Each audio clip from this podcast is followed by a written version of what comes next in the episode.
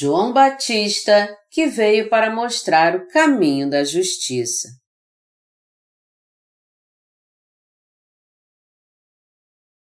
Mateus 17, de 1 a 13 Seis dias depois, tomou Jesus consigo a Pedro e aos irmãos Tiago e João e os levou, em particular, a um alto monte. E foi transfigurado diante deles o seu rosto resplandecia como o sol e as suas vestes tornaram-se brancas como a luz. E eis que lhes apareceram Moisés e Elias falando com ele. Então disse Pedro a Jesus: Senhor, bom é estarmos aqui. Se queres, farei aqui três tendas. Uma será tua, outra para Moisés, outra para Elias. Falava ele ainda quando uma nuvem luminosa os envolveu.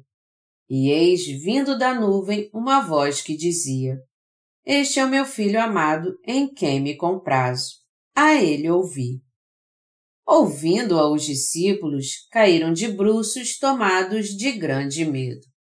Aproximando-se deles, tocou-lhe Jesus, dizendo: Erguei-vos e não temais. Então eles, levantando os olhos, a ninguém viram senão Jesus. E descendo eles do monte, ordenou-lhes Jesus: A ninguém conteis a visão até que o Filho do Homem ressuscite dentre os mortos. Mas os discípulos o interrogaram. Por que dizem, pois, os escribas ser necessário que Elias venha primeiro? Então Jesus respondeu: De fato, Elias virá e restaurará todas as coisas. Eu, porém, vos declaro que Elias já veio e não o reconheceram. Antes, fizeram com ele tudo quanto quiseram. Assim também o filho do homem há de padecer nas mãos deles. Então os discípulos entenderam que lhes falara a respeito de João Batista. A passagem bíblica deste capítulo está em Mateus 17, de 1 a 13. Está escrito aqui que Jesus escolheu três dos seus discípulos, Pedro, Tiago e João, os levou a um alto monte e algo tremendo aconteceu ali. Moisés e Elias vieram do céu. As vestes de Jesus se tornaram brancas como a luz e sua imagem foi completamente transfigurada também. E Jesus conversou com Moisés e Elias. Quando Pedro viu aquilo, ele disse sem pensar: Vamos fazer três abrigos aqui, um para ti, outro para Moisés e outro para Elias. Nós vamos construir esses três abrigos para que possamos ficar com vocês. Então uma nuvem cobriu o céu e uma voz vindo dela disse: Este é o meu filho amado, em quem me comprazo, a ele ouvi. Pedro, Tiago e João subiram no monte com Jesus e quando chegaram no topo, Jesus de repente se transfigurou e Moisés e Elias vieram conversar com ele. O céu então foi coberto por uma nuvem e uma voz disse: Este é o meu filho amado, em quem me comprazo. A ele ouvi. Você não pode imaginar como aquela cena foi gloriosa. Porque Jesus mostrou tudo aquilo para os discípulos. Ele permitiu que eles vissem Moisés e Elias, mas qual o significado disso?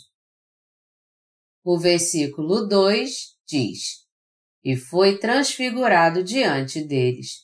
O seu rosto resplandecia como o sol e as suas vestes tornaram-se brancas como a luz. E em Daniel está escrito: Os que forem sábios, pois, resplandecerão como o fulgor do firmamento, e os que a muitos conduzirem à justiça, como as estrelas, sempre e eternamente.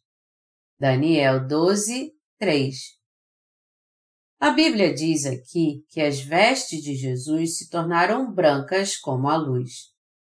Deus prometeu que nos transformaria nos últimos dias, assim como Jesus se transfigurou. E quando nós fomos transformados neste dia, então, seremos transfigurados assim como Jesus. Nós brilharemos como o sol do meio-dia. Quando o Senhor voltar, nós seremos transformados e arrebatados. E eu tenho certeza que neste dia seremos transformados assim.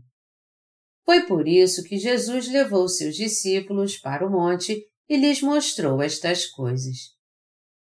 E depois de mostrar tudo isto aos seus discípulos no monte, ao descer dele, ele falou com eles.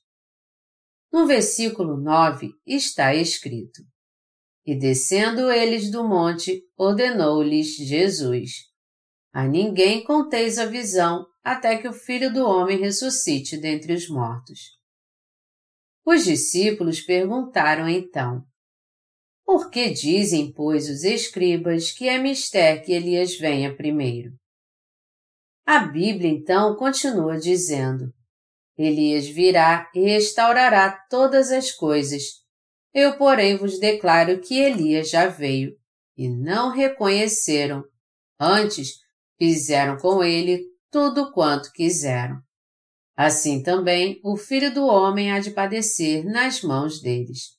Então os discípulos entenderam que lhes falara a respeito de João Batista. Mas os discípulos ficaram se perguntando: Senhor, tudo que está escrito nas Escrituras será cumprido com seu batismo, crucificação e ressurreição, mas por que os escribas dizem que é preciso que Elias venha primeiro? As Escrituras haviam sido escritas muito tempo antes, e os escribas maçoréticos diziam: Elias tem que vir antes para que nosso Senhor cumpra a profecia do Antigo Testamento. Eles afirmavam que somente quando Elias viesse é que a salvação do homem seria realizada e tudo que Deus prometeu restaurado. A restauração de todas as coisas se refere ao fato de que, ao enviar o Salvador, Deus libertaria os descendentes de Adão, que foi expulso do jardim do Éden por causa do pecado, e assim os faria seus filhos de novo. Em outras palavras, o que os discípulos estavam dizendo a Jesus era isso.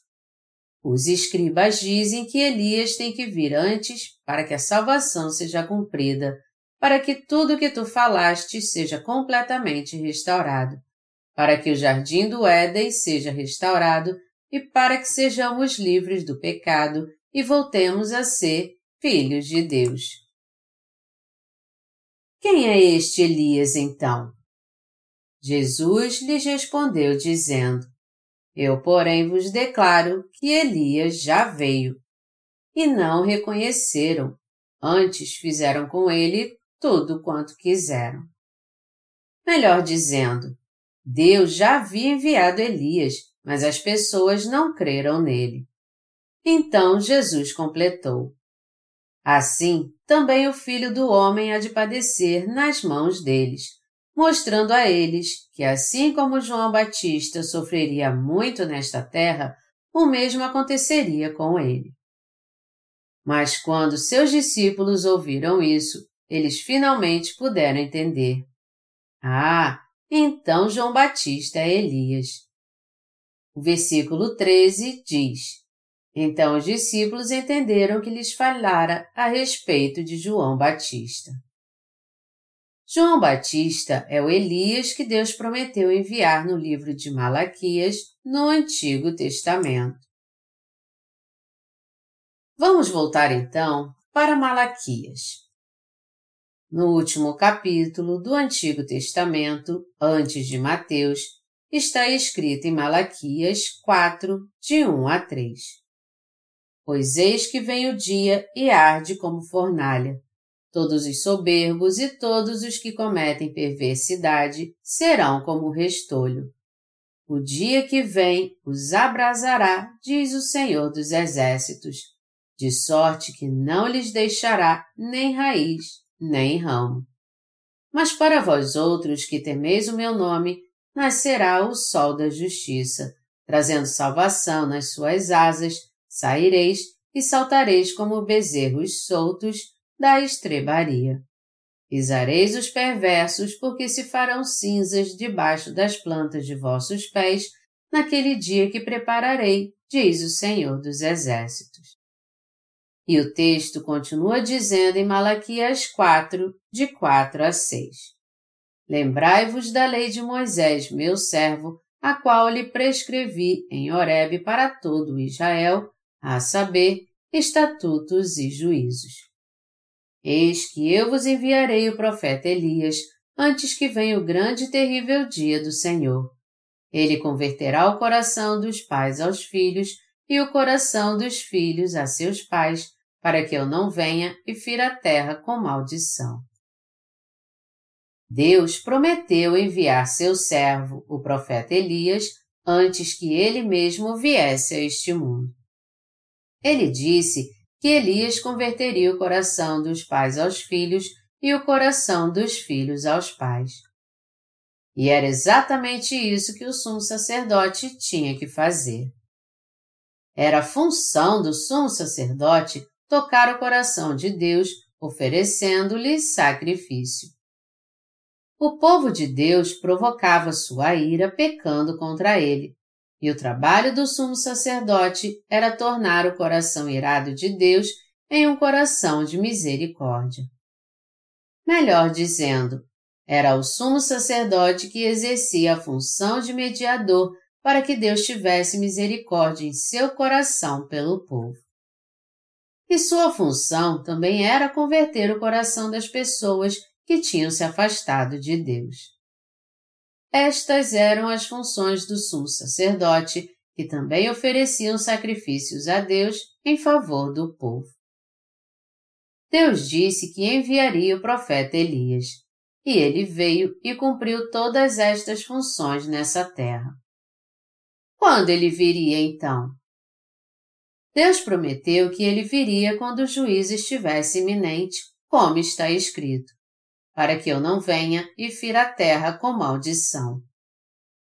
Elias viria e cumpriria seu papel de mediador para converter o coração do povo a Deus e o coração de Deus a eles. Mas a Bíblia também diz que se o povo não ouvisse as palavras deste Elias que estava para vir, não voltasse seu coração para ele e não cresce nele, ele então viria e feriria essa terra. Ele os destruiria e os lançaria na fornalha ardente. Jesus falou face a face com Moisés e Elias no texto que nós estamos vendo agora.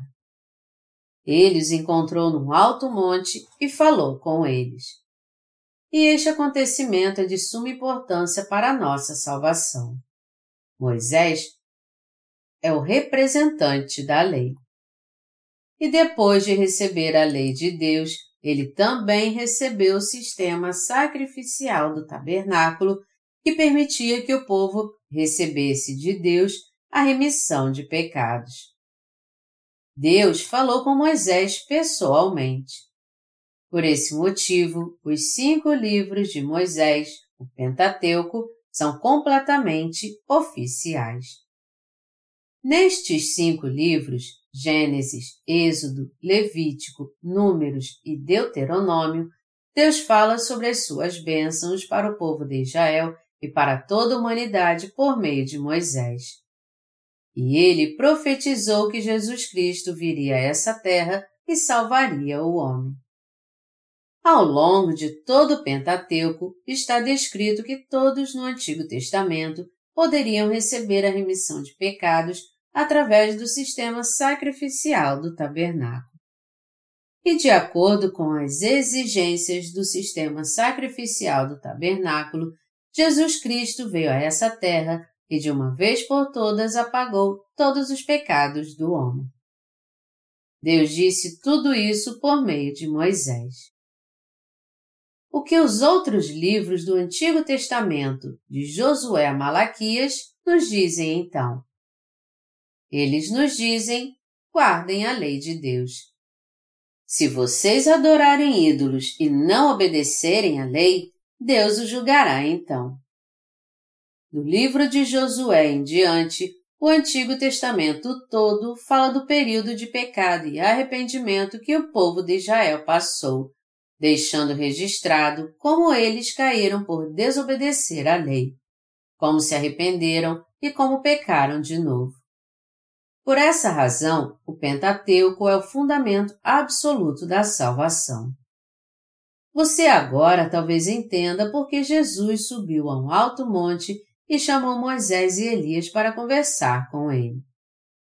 Elias foi o servo de Deus que conseguiu fazer com que o povo de Israel deixasse a idolatria e voltasse para Deus, dando testemunho a eles assim: O Senhor é o verdadeiro Deus. Jeová é o verdadeiro Deus.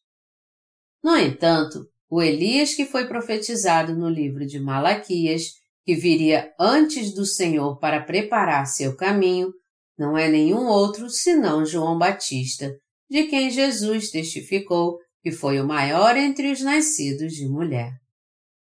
Mateus 11, 11 Jesus disse em Mateus 11, 14 E se o quereis reconhecer, ele mesmo é o Elias que estava para vir. E também disse em Mateus 11, de 11 a 12 Em verdade vos digo, entre os nascidos de mulher, Ninguém apareceu maior do que João Batista, mas o menor no reino dos céus é maior do que ele. Desde os dias de João Batista até agora, o reino dos céus é tomado por esforço e os que se esforçam se apoderam dele. Por que o reino dos céus é tomado por esforço desde os dias de João Batista? porque todos os pecados da humanidade foram passados a Jesus através do batismo que João Batista ministrou nele. É por isso que aqueles que creem que todos os seus pecados foram passados para Jesus por João Batista tomam o céu por esforço. Em outras palavras, eles entram no céu pela fé. O versículo 14 diz: e se o quereis reconhecer, ele mesmo é Elias que estava para vir. Quem Jesus disse que era Elias? João Batista. Melhor dizendo, este Elias, que era alguém absolutamente indispensável e necessário para a nossa salvação, não é outro a não ser João Batista. Somente quando este Elias veio foi que os pecados de todo mundo puderam ser passados a Jesus, fazendo todos sem pecado. Em outras palavras, João Batista, que era Elias, fez com que todos voltassem para a presença de Deus ao batizar Jesus e passar todos os pecados a ele. Quando passou os pecados das pessoas para Jesus e assim ofereceu sacrifício em seu lugar, João Batista cumpriu toda a função de Elias. Ao se referir a João Batista, Lucas 1,17 diz: Irá diante do Senhor no espírito e poder de Elias para converter o coração dos pais aos filhos, converter os desobedientes à prudência dos justos e habilitar para o Senhor um povo preparado. Foi isso que o pai de João Batista, Zacarias, profetizou antes dele nascer. A nossa salvação foi o cumprimento de toda a lei e dos estatutos do sistema sacrificial que Deus falou por Moisés. Ao enviar seu Filho Jesus Cristo a essa terra, Deus Pai nos salvou, nós que estávamos condenados ao inferno porque fracassamos em guardar a lei. Quando Jesus veio a essa terra, ele aceitou todos os pecados do homem ao ser batizado por João Batista, e ao receber sobre si todos os pecados do mundo, ele foi à cruz e morreu crucificado, nos salvando a todos dessa maneira. Foi assim que recebemos a nossa salvação. E é por isso que Jesus, Moisés e Elias são indispensáveis para a nossa salvação. Eles são totalmente essenciais para a salvação, ou seja, para que seja restaurada a nossa perfeita relação com Deus. Foi por isso que Jesus chamou Moisés e Elias para conversar com ele. Os discípulos perguntaram a Jesus: Os escribas dizem que para que tudo seja restaurado, Elias tem que vir primeiro. Mas o que tu tens dizer sobre isso? Jesus então lhes respondeu: Elias já veio, mas eles não creram nele. Ao invés disso, eles fizeram com ele o que quiseram. Ele não é nenhum outro senão João Batista que me batizou. As pessoas não reconheceram João Batista e não creram no que ele fez por elas. Mateus 21, de 23 a 27, continua dizendo o seguinte sobre João Batista. Tendo Jesus chegado ao templo, estando já ensinando, acercaram-se dele os principais sacerdotes e os anciãos do povo, perguntando: Com que autoridade fazes estas coisas? E quem te deu essa autoridade? E Jesus lhes respondeu: Eu também vos farei uma pergunta. Se me responderdes, também eu vos direi com que autoridade faço essas coisas. Onde era o batismo de João? Do céu ou dos homens? E discorriam entre si. Se dissermos do céu, ele nos dirá: então por que não acreditastes nele? E se dissermos dos homens, é para temer o povo, porque todos consideram João como profeta. Então responderam a Jesus: Não sabemos. E ele, por sua vez, disse: Nem eu vos digo com que autoridade faça estas coisas. Naqueles dias, Jesus foi ao templo e ensinava as pessoas. Os principais dos sacerdotes, escribas e anciãos foram até ele para confrontá-lo e rejeitaram os seus ensinamentos.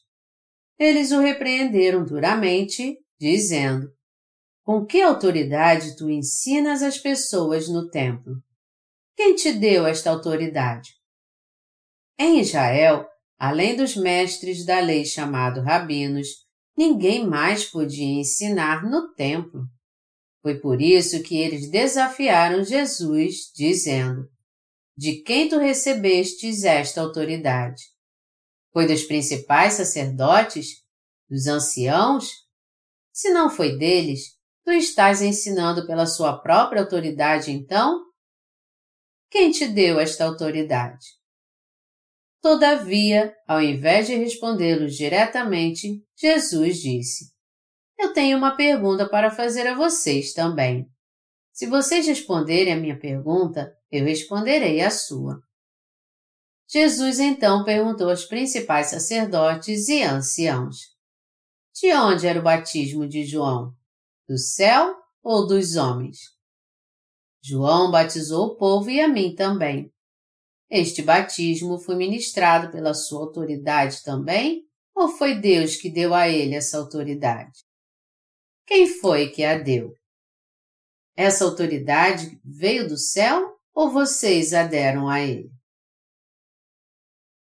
Os escribas sabiam que se respondessem, veio do céu, Jesus diria então: Por que vocês não creram na obra de João Batista então? Por outro lado, se eles dissessem, era dos homens, isso seria o mesmo que negar que João Batista era um servo de Deus, o que levaria o povo a apedrejá-los. Com medo, então, eles apenas disseram: Nós não sabemos. Eles disseram isso porque o povo de Israel naquela época sabia e cria que João Batista era um servo de Deus. Jesus então disse aos escribas: Nem eu vou dizer com que autoridade faço estas coisas. Jesus usou outro exemplo, dizendo: E que vos parece? um homem tinha dois filhos. Chegando-se ao primeiro, disse: Filho, vai hoje trabalhar na vinha. Ele respondeu: Sim, senhor, porém não foi. Dirigindo-se ao segundo, disse-lhe a mesma coisa, mas este respondeu: Não quero. Depois, arrependido, foi. Qual dos dois fez a vontade do Pai? Disseram o segundo. Mateus 21, de 28 a 31. E então os repreendeu, dizendo: Em verdade vos digo que publicanos e meretrizes vos precedem no reino de Deus. Porque João veio a vós outros no caminho da justiça e não acreditastes nele, ao passo que publicanos e meretrizes creram. Vós, porém, mesmo vendo isto, não vos arrependestes, afinal, para acreditardes nele. Mateus 21, de 31 a 32.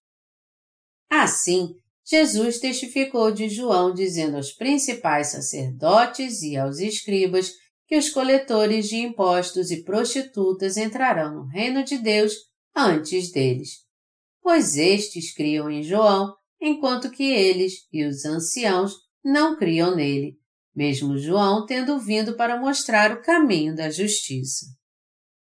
O que Jesus está dizendo aqui? Ele está dizendo: João veio até vocês para mostrar o caminho da justiça.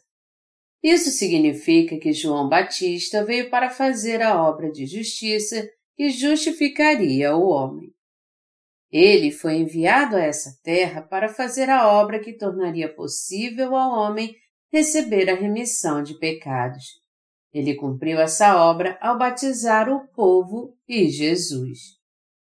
Mas apesar disso, os líderes judeus da época não creram que Deus havia enviado João Batista para cumprir a obra de apagar os pecados de todo o mundo, nem creram no seu batismo.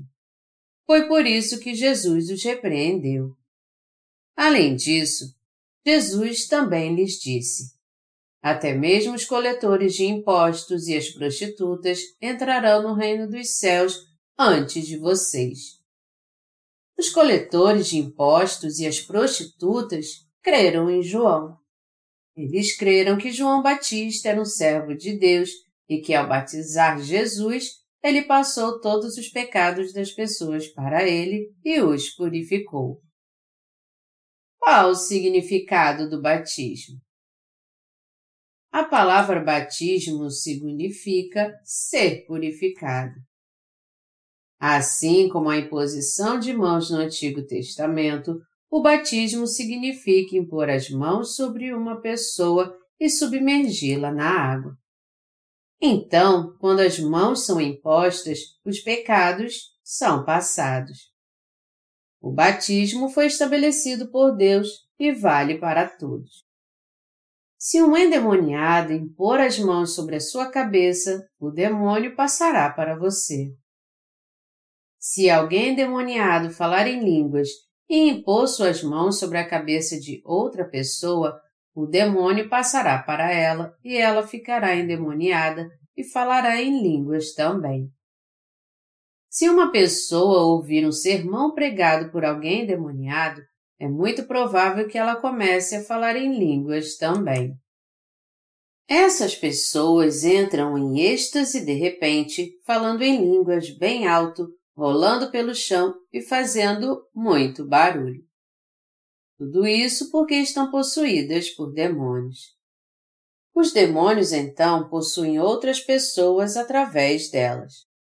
Por isso que a imposição de mãos significa transferir. Meus amados irmãos, a palavra batismo significa, antes de tudo, purificação dos nossos pecados. Clamando para que todos fossem batizados, João dizia: Purifiquem seus pecados. Vocês têm que ser purificados dos seus pecados. Ao povo de Israel, João Batista ministrou o batismo de arrependimento que fez com que eles recebessem a remissão dos seus pecados. Marcos 1, 4. Mas ele também batizou Jesus, e este batismo específico foi aquele que passou todos os pecados do homem para Jesus. O batismo que Jesus recebeu de João Batista foi aquele que purificou os pecados de todo o mundo. É por isso que o batismo significa ser purificado, ser enterrado e ser passado.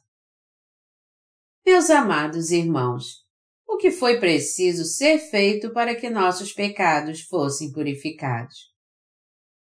Para que todos eles fossem purificados, foi totalmente indispensável João Batista ter posto suas mãos sobre Jesus para passar todos os pecados da raça humana para ele.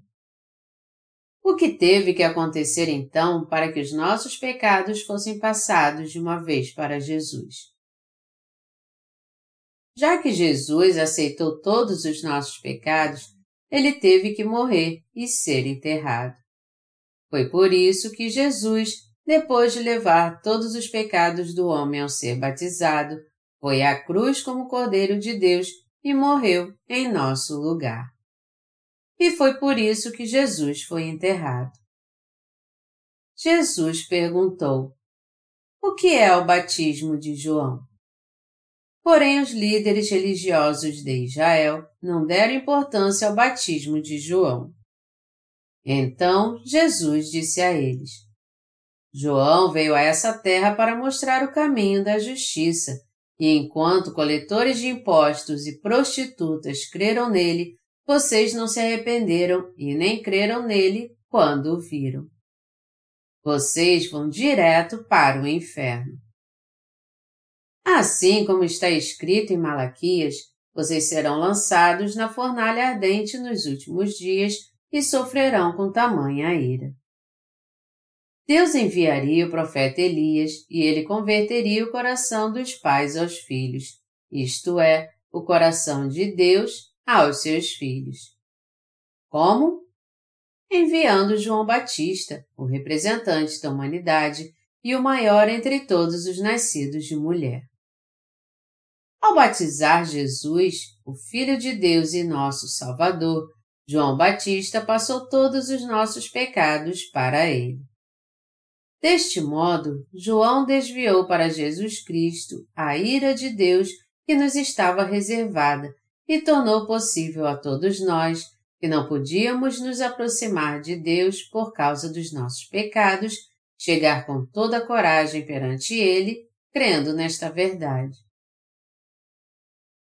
Quando o homem crê no Evangelho da Água e do Espírito, que João Batista passou todos os pecados do mundo para Jesus ao batizá-lo, e que ele levou todos os pecados sobre si e foi condenado na cruz por causa deles, ele pode chegar e permanecer na presença de Deus.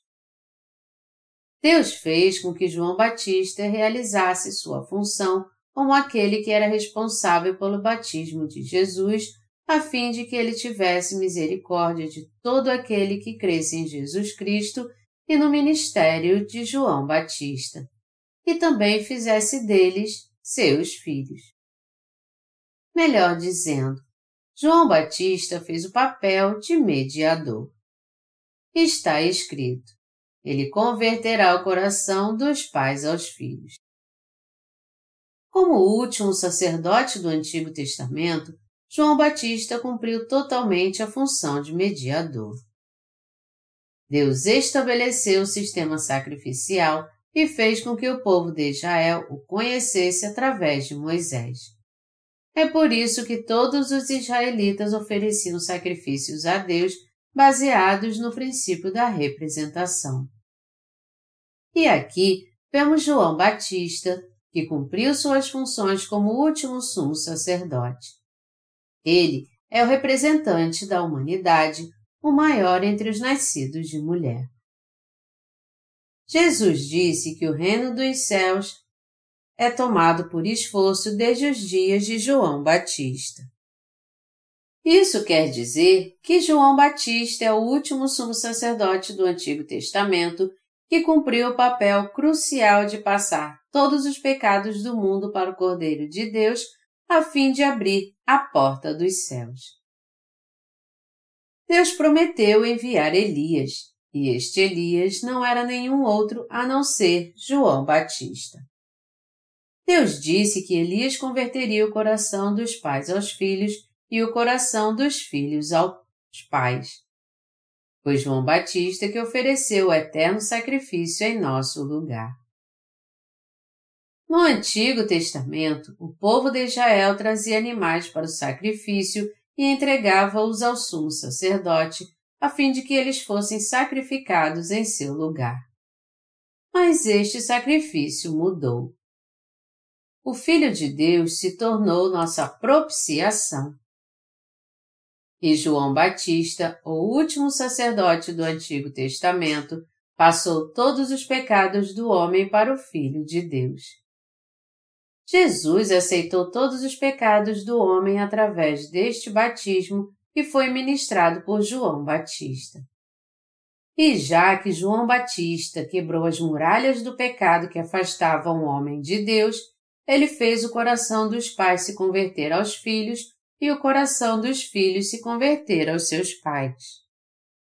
Deste modo, todos podem receber a remissão dos seus pecados se crerem no batismo de Jesus e no seu sangue na cruz. Deus tornou totalmente sem pecado todo aquele que crê na salvação que o Senhor nos trouxe, todo aquele que crê no Evangelho da Água e do Espírito que declara que Jesus aceitou todos os seus pecados quando foi batizado por João Batista e que ele os apagou a todos. Como está escrito: João veio a vós a fim de vos mostrar o caminho da justiça.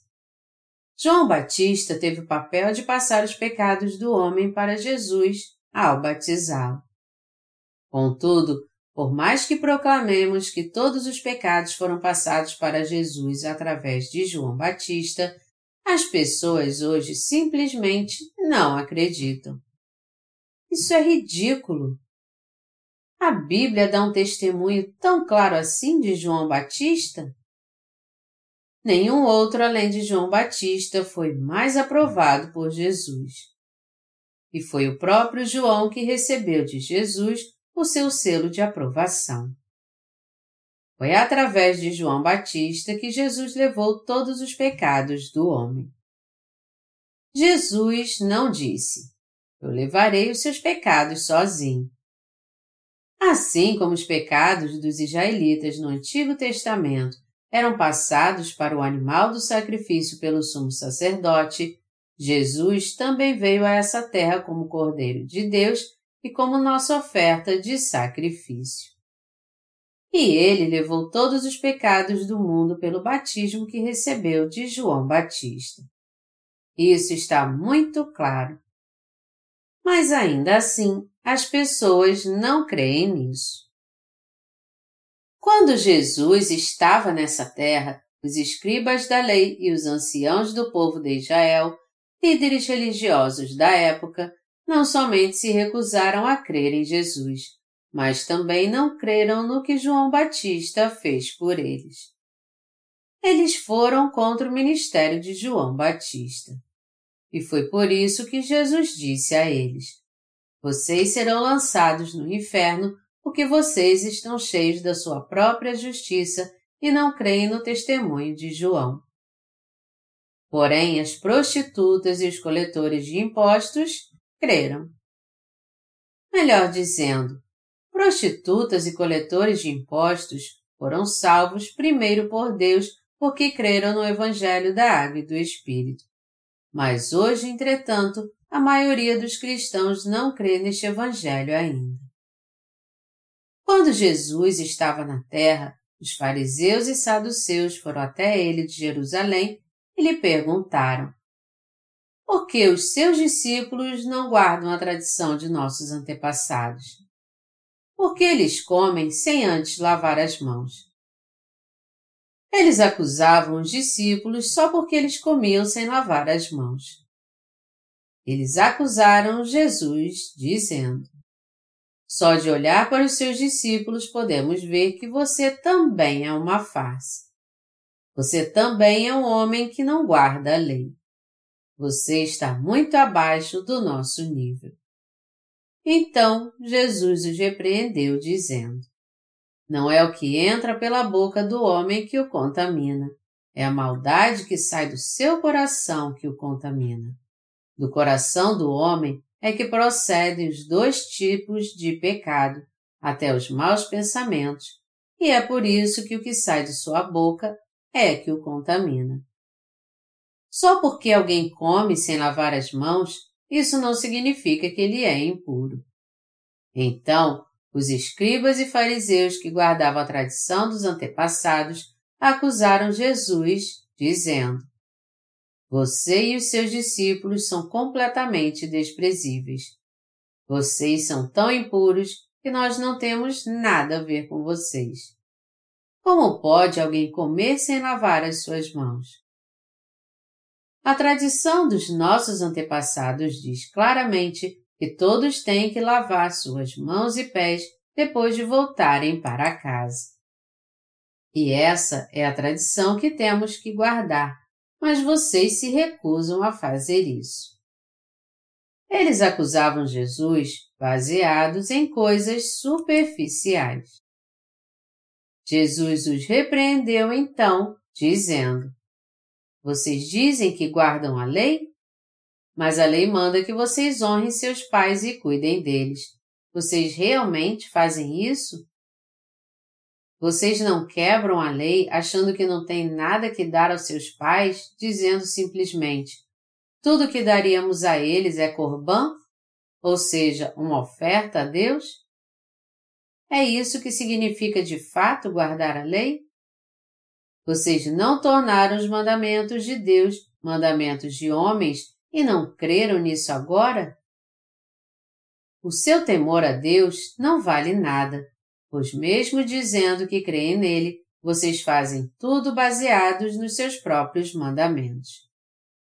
E Jesus continuou.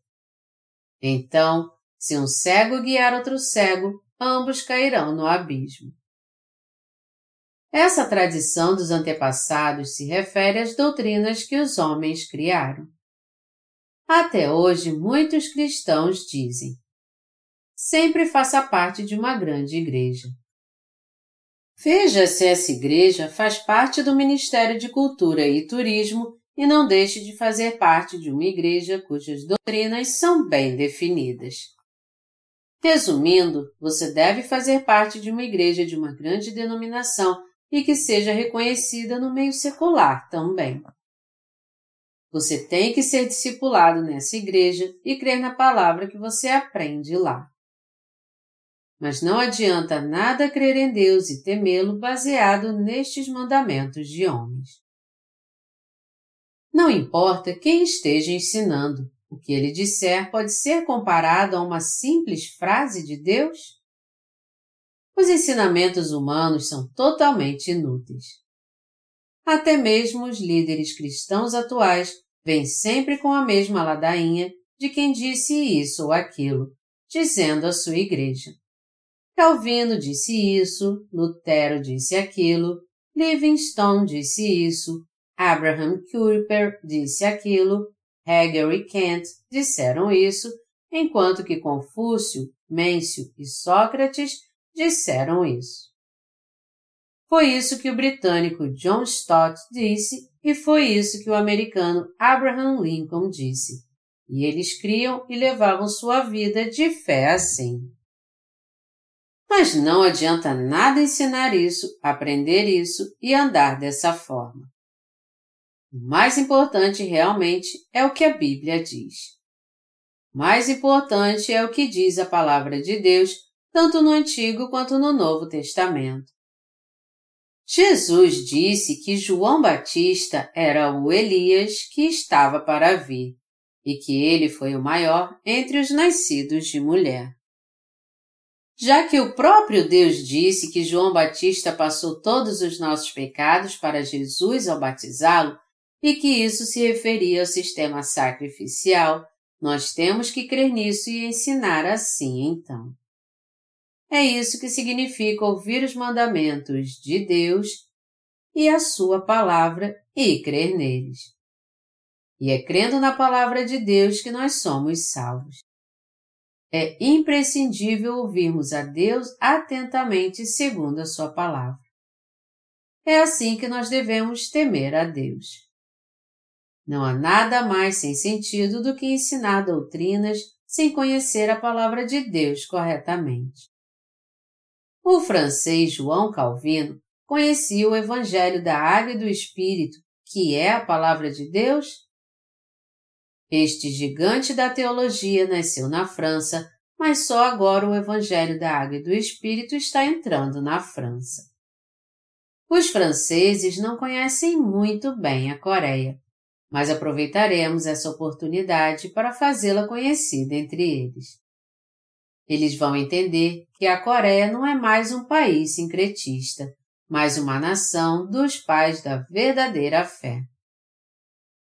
Apesar de João ter vindo para mostrar o caminho da justiça, muitos cristãos não acreditam nisso. Eles não acreditam que João Batista era o Elias que Deus havia prometido enviar nos últimos dias.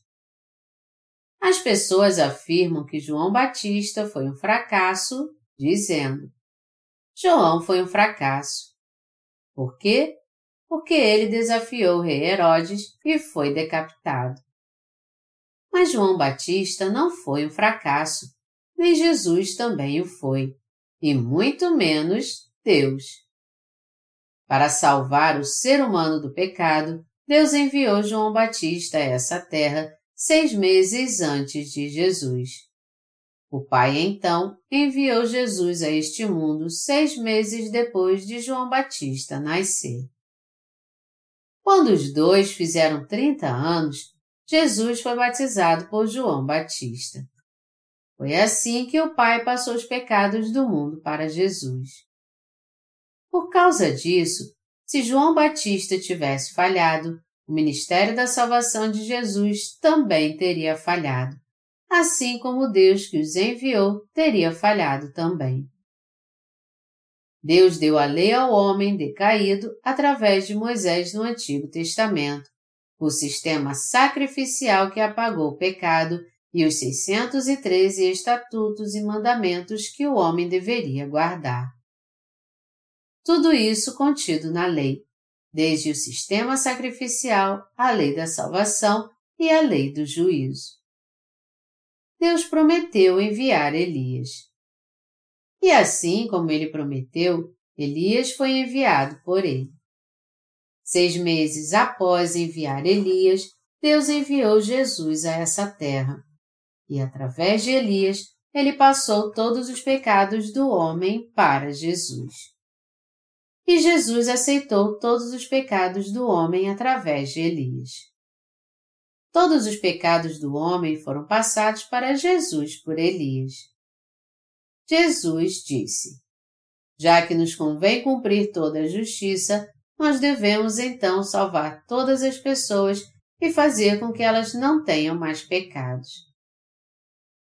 Como Jesus aceitou os pecados do mundo ao ser batizado por João Batista, e como João Batista passou todos os pecados do mundo para Jesus, foi através de João Batista, o Elia que estava para vir, e de Jesus, que se tornou o cordeiro do sacrifício, que Deus apagou todos os pecados do homem. Mas ainda assim, as pessoas não creem nisso. Mesmo vivendo nos tempos do Novo Testamento, há muitos que não reconhecem João Batista e por isso não podem ser salvos. Eu já falei para vocês dos e-mails que nós recebemos de um missionário da África? Quando este missionário leu um dos nossos livros pela primeira vez, ele reagiu de forma contrária. Ele disse: Este livro está dizendo que João Batista passou os meus pecados para Jesus mas isso é demais para eu aceitar. Eu não posso concordar com o que diz este livro. Ele devia ser um homem muito impaciente, pois enviou sua primeira carta mostrando seu descontentamento sem nem mesmo acabar de ler o livro todo. Mas poucos dias depois, ele nos escreveu de novo dizendo: Eu tenho ótimas notícias para vocês. Ele de fato não tinha acabado de ler o livro quando nos escreveu pela primeira vez. Depois de ler um pouco nosso livro e passar da primeira parte, ele nos disse: Eu não concordo com isso. Mas depois que ele leu mais um pouco, ele pôde entender realmente do que se trata o livro. Então, depois de ler um pouco mais, ele nos enviou outra carta dizendo: Eu tenho ótimas notícias para compartilhar com vocês. Eu também concordo com sua opinião sobre o batismo de Jesus, que Deus passou os pecados para ele através de João Batista.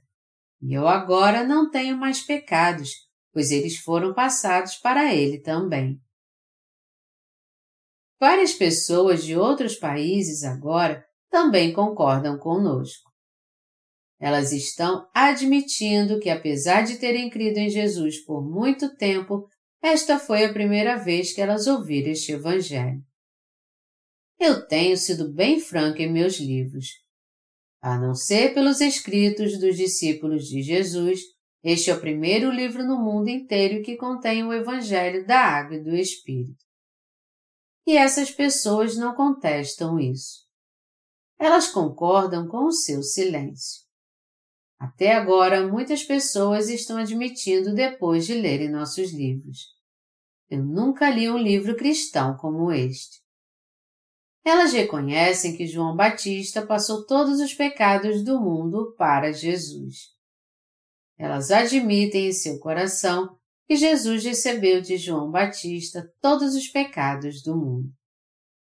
Elas reconhecem tudo isso porque leram apenas um livro. A princípio, como a palavra deste Evangelho não era familiar para elas, elas o acharam exagerado. Mas o que aconteceu depois, quando ele foi explicado para elas com base na Bíblia? Elas vieram a aceitá-lo. Por isso que agora muitos estrangeiros estão nascendo de novo. Neste exato momento, novos crentes estão nascendo de novo. No banheiro ou na sala, muitos estão lendo os nossos livros com os olhos da fé e crendo no Evangelho, dizendo: Eu não tenho mais pecados agora, exatamente como diz a Bíblia. Eles então escrevem para nós: eu tenho ótimas notícias para compartilhar com vocês. Eu concordo que Jesus levou todos os meus pecados ao ser batizado. Toda a humanidade concorda que Jesus levou os nossos pecados até a cruz e foi crucificado. Até o diabo concorda com isso. E mesmo que algumas pessoas me ataquem dizendo: Como pode o pastor Young só saber isso? Porque ele só vive falando a mesma coisa o tempo todo. Como ele conseguiu encontrar essas coisas na Bíblia? Ele tem que falar só dessas coisas mesmo? Mas eu não tive que encontrar nada. Tudo que eu fiz foi ler a Bíblia. Já que toda a Bíblia fala dessa salvação, é impossível não vê-la, mesmo que eu não queira encontrá-la. Quando eu leio a Bíblia, eu leio muito. Eu leio até não aguentar mais. O que eu estou dizendo é que eu conheço a Bíblia tanto quanto os chamados doutores da Bíblia. Todos no mundo inteiro que creem em Deus irão crer no batismo da justiça que João ministrou em Jesus, o caminho da justiça, porque isso está muito claro. É isso que a Bíblia diz e que foi profetizado no Antigo Testamento está escrito: Eis que eu vos enviarei o profeta Elias antes que venha o grande e terrível dia do Senhor. Ele converterá o coração dos pais aos filhos e o coração dos filhos a seus pais.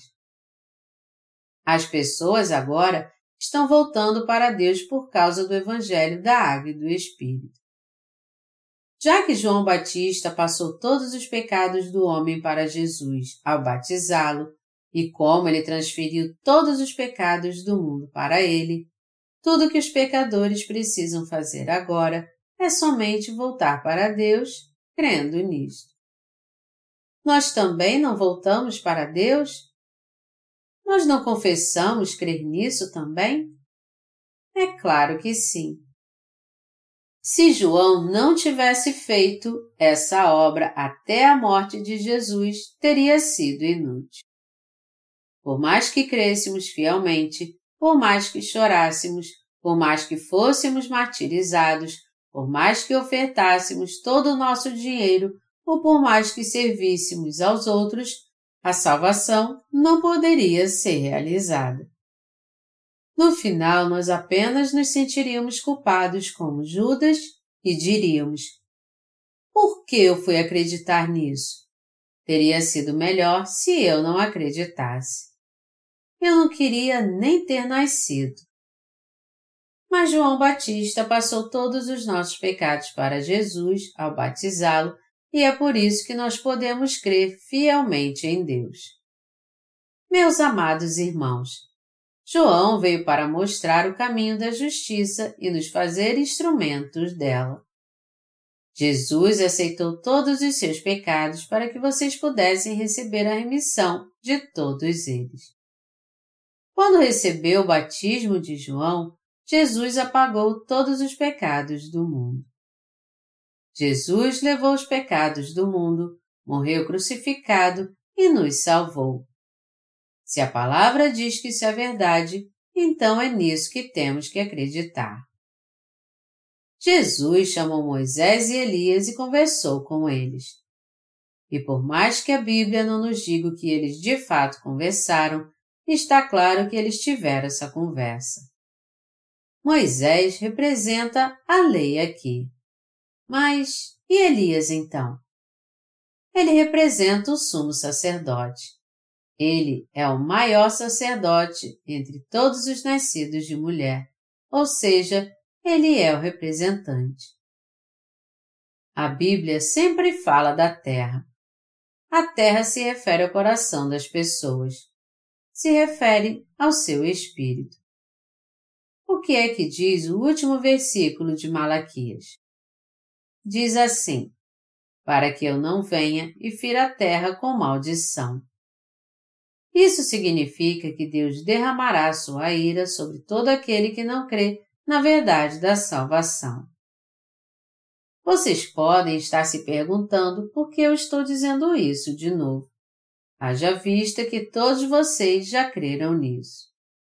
E eu digo que nem tudo acaba quando nós recebemos a remissão de pecados, pois ainda há muitas almas que são responsabilidade nossa.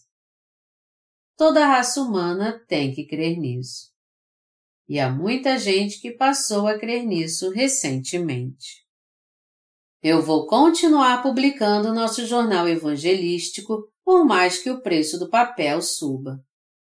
Eu tenho certeza que muitos encontrarão nosso jornal e, de alguma maneira, irão lê-lo folha por folha e vir para a nossa igreja, dizendo: Alguém aqui pode me ajudar, por favor? Eu vim aqui para ouvir a palavra. Eu não sabia que havia uma palavra assim na Bíblia. Algum tempo atrás, nossos santos da igreja de Daejeon visitaram uma mulher que tinha um salão de beleza e lhe deram o nosso jornal. Depois que essa cabeleireira acabou de lê-lo, ela o deixou numa mesa que havia no salão. Uma das suas clientes leu o jornal enquanto esperava ela voltar. E então disse a ela: Você sabe onde é essa igreja? Você pode me levar nesse lugar onde essa maravilhosa palavra é pregada? Há muito tempo que eu sou cristã mas eu ainda sou cheia de pecados. Você faria a gentileza de me levar a essa igreja? Ela então telefonou para a igreja de Daejeon. Depois do pastor pregar o evangelho para ela, depois de ouvi-lo, ela recebeu a remissão dos seus pecados. Amados irmãos, a palavra de Deus jamais desaparecerá. Ela sempre será a mesma. A notícia mais maravilhosa deste mundo é esta palavra que proclama que João passou os nossos pecados para Jesus ao batizá-lo, que Jesus tirou todos os pecados do mundo e os levou à cruz, que ele morreu nela e ressuscitou dos mortos, e que ele assim nos salvou a todos. Esta é a notícia mais linda e alegre que existe. Ela tem o poder de uma dinamite e é a mais linda de todas as canções. Amados irmãos, vocês creem nisso? Ou vocês estão entediados por eu dizer sempre a mesma coisa? Meus sermões costumavam ser mais longos do que este. E quando eles eram longos realmente, eles duravam até três horas. Eu tenho sido muito equilibrado ultimamente. Se eu fosse pregar tudo o que eu tenho em minha mente, eu teria que falar por três ou quatro horas. Então, em comparação com o passado, meus sermões hoje em dia até que são muito comedidos. Amados irmãos, vocês só poderão pregar essa verdade da água e do Espírito se vocês a conhecerem. Vocês já pregaram este Evangelho antes? Não faltam palavras quando vocês procuram pregar o Evangelho? Somente quando vocês ouvirem a palavra de Deus com todos os detalhes, a conhecerem e reconhecerem sua perfeição, é que vocês poderão pregar o Evangelho de uma forma plena sempre que alguém os desafiar com a palavra, levando essa pessoa a se arrepender e a salvação da sua alma. Você poderia ser salvo sozinho e guardar o conhecimento da verdade para si mesmo? Se eu fosse fazer isso, eu teria parado de servir ao Evangelho há muito tempo atrás, quando eu recebi a remissão dos meus pecados. Se eu tivesse deixado de servir ao Evangelho depois que o recebi, eu hoje provavelmente seria o diretor de um grande centro de oração que minha mãe dirigia. E talvez até muitos de vocês viessem ao meu centro de oração para orar. Bem-vindos! O que traz você aqui? Eu vim aqui para orar. Vá para aquela sala e ore então. Você pode usá-la à vontade. Vocês então chorariam até os olhos ficarem inchados e até sofreriam tentando jejuar. As pessoas que procuram um centro de oração sempre querem que seu diretor imponha suas mãos sobre ela. Quem dirige um centro de oração sempre pede muitas ofertas para impor suas mãos sobre alguém e ganham muito dinheiro. Mas se eu ficasse calada ao invés de pregar este Evangelho, todos vocês não estariam indo para o inferno agora? Se eu não tivesse feito essa obra, Deus então faria com que outra pessoa a fizesse, porque ele tem poder até para tornar uma pedra descendente de Abraão. Todavia, eu não posso resistir à vontade de Deus, e é por isso que eu estou pregando o Evangelho da Água e do Espírito. Esta é a razão pela qual eu continuo pregando o Evangelho da Água e do Espírito cada vez mais. Eu aconselho a vocês pregar este Evangelho aos outros nos seus mínimos detalhes, ao invés de guardá-lo para si mesmos. Tente escrever tudo o que você ouviu no sermão de hoje. Creia no que foi dito e pregue isso para alguém. Procure fazer com que ele receba a remissão de pecados e ele com certeza receberá. Se ele for remido de todos os seus pecados através de você, o reino de Deus estará no seu coração também. Talvez alguns de vocês estejam se sentindo muito cansados por estarmos adorando até essa hora, como se tivessem jogado futebol a tarde toda. Me disseram que nossas irmãs jogam futebol muito bem. Eu até que sou um bom centroavante, mas hoje em dia eu não tenho forças para jogar futebol com vocês. Eu passei muito tempo cuidando da minha saúde para voltar a ficar bem de novo. E é por isso que eu só posso sair para pregar fora de vez em quando. Minha saúde é muito frágil para eu ficar de lá para cá. Considerando quanto minha saúde é fraca hoje em dia, eu me sinto feliz só de poder estar aqui pregando a palavra para vocês. Na verdade, Deus torna possível o que é impossível. Amados irmãos, todo ser humano neste mundo não deve crer no que João Batista testificou? Mas por que as pessoas não acreditam, já que a Bíblia deixa bem claro que João veio para mostrar o caminho da justiça? Todo mundo deveria crer no testemunho no ministério de João. O Evangelho da Água e do Espírito que João Batista cumpriu junto com Jesus é o caminho da salvação que todo mundo deve crer. João Batista veio para mostrar o caminho da justiça e passou todos os pecados deste mundo para Jesus ao batizá-lo. Então, ao aceitar estes pecados do mundo e morrer na cruz, Jesus nos salvou de todos eles. Todos devem crer nesta salvação e neste caminho para o reino dos céus. Você e eu também, todos nós temos que receber a salvação pela fé. Todos que creem em Jesus devem crer nisso sem duvidar. A salvação não pode ser alcançada somente crendo na cruz. É totalmente necessário crermos no Evangelho da Água e do Espírito. Isso é tudo o que eu gostaria de compartilhar com vocês. E agora então, vocês creem no Evangelho da Água e do Espírito? Vocês já devem ter ouvido essa palavra centenas, milhares de vezes mas se vocês ainda não dão valor a este Evangelho, vocês então serão envergonhados diante de Deus. Já que Jesus mesmo aprovou este Evangelho da água e do Espírito, como pode vocês não darem valor a ele? Amados irmãos, eu peço a todos vocês que deem valor a este Evangelho. Vocês devem guardá-lo fielmente. Vocês devem crer nele de coração.